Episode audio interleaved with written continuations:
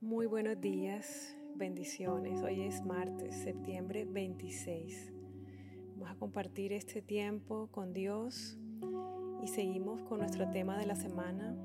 Deja tus amantes. Oseas 2, 5, 8 y Oseas 2, 13. Pues dijo, quiero ir tras mis amantes, que me dan mi pan y mi agua, y mi lino, mi aceite y mis bebidas.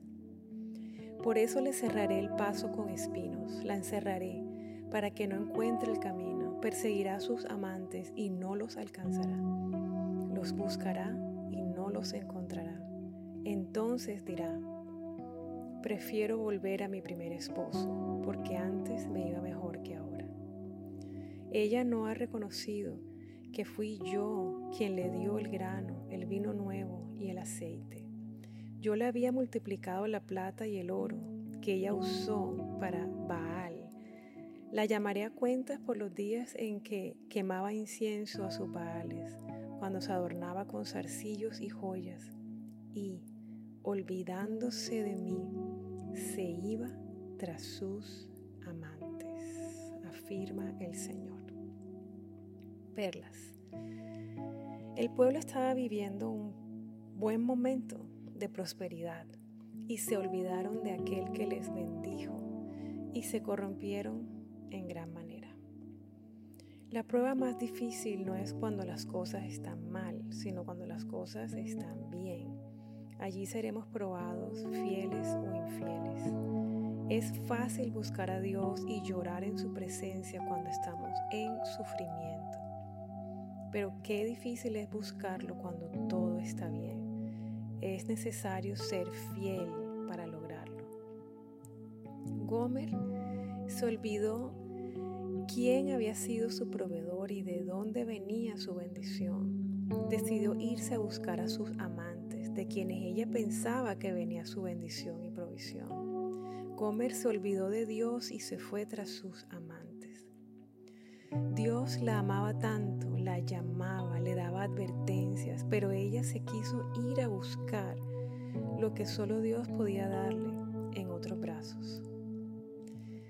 Y Dios en un momento tomó la decisión de intervenir de manera contundente en la vida de Gomer y cerrarle los caminos, cercarla con espinos e impedirle que ella encontrara a sus amantes.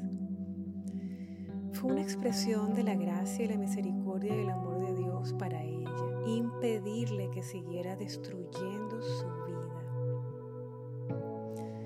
Soberanamente orquestó las circunstancias para que llegara el día en que Gomer volviera en sí, se arrepintiera y concluyera en su corazón que debía volver a su esposo que la amaba, a donde ella pertenecía y con quien tenía una familia y un futuro.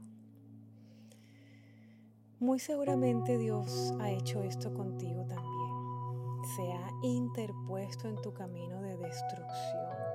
Te dejó por un tiempo que vivieras las consecuencias de tus continuas malas decisiones.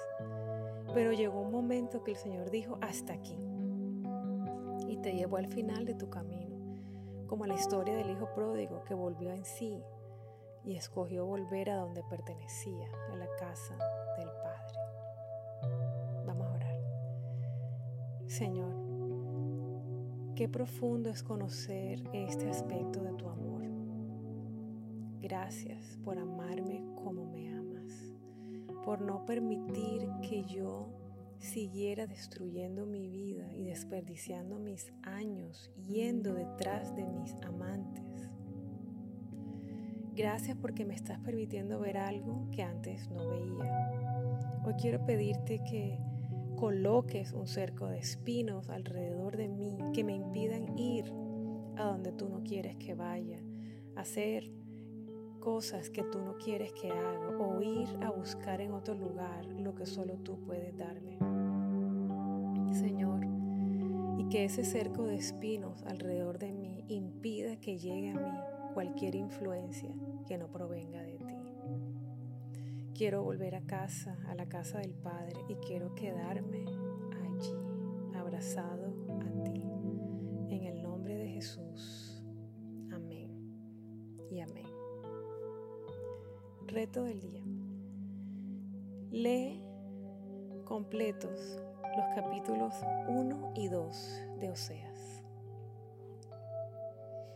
Recuerda leer lentamente, procesando palabra a palabra. Después de orar y procesar, escribe en tu diario cómo ves tu vida reflejada en esta historia. Que Dios te bendiga, que hoy tengas un día lleno de gozo, lleno de paz, lleno de luz, que puedas sentir ese Padre que te ama, que te abraza, que te llama, que te espera, que te ama tanto que se ha interpuesto en tu camino, que ha interrumpido tu camino para que vuelvas a Él, para que vuelvas al primer amor. Que Dios te bendiga, mil bendiciones y un abrazo.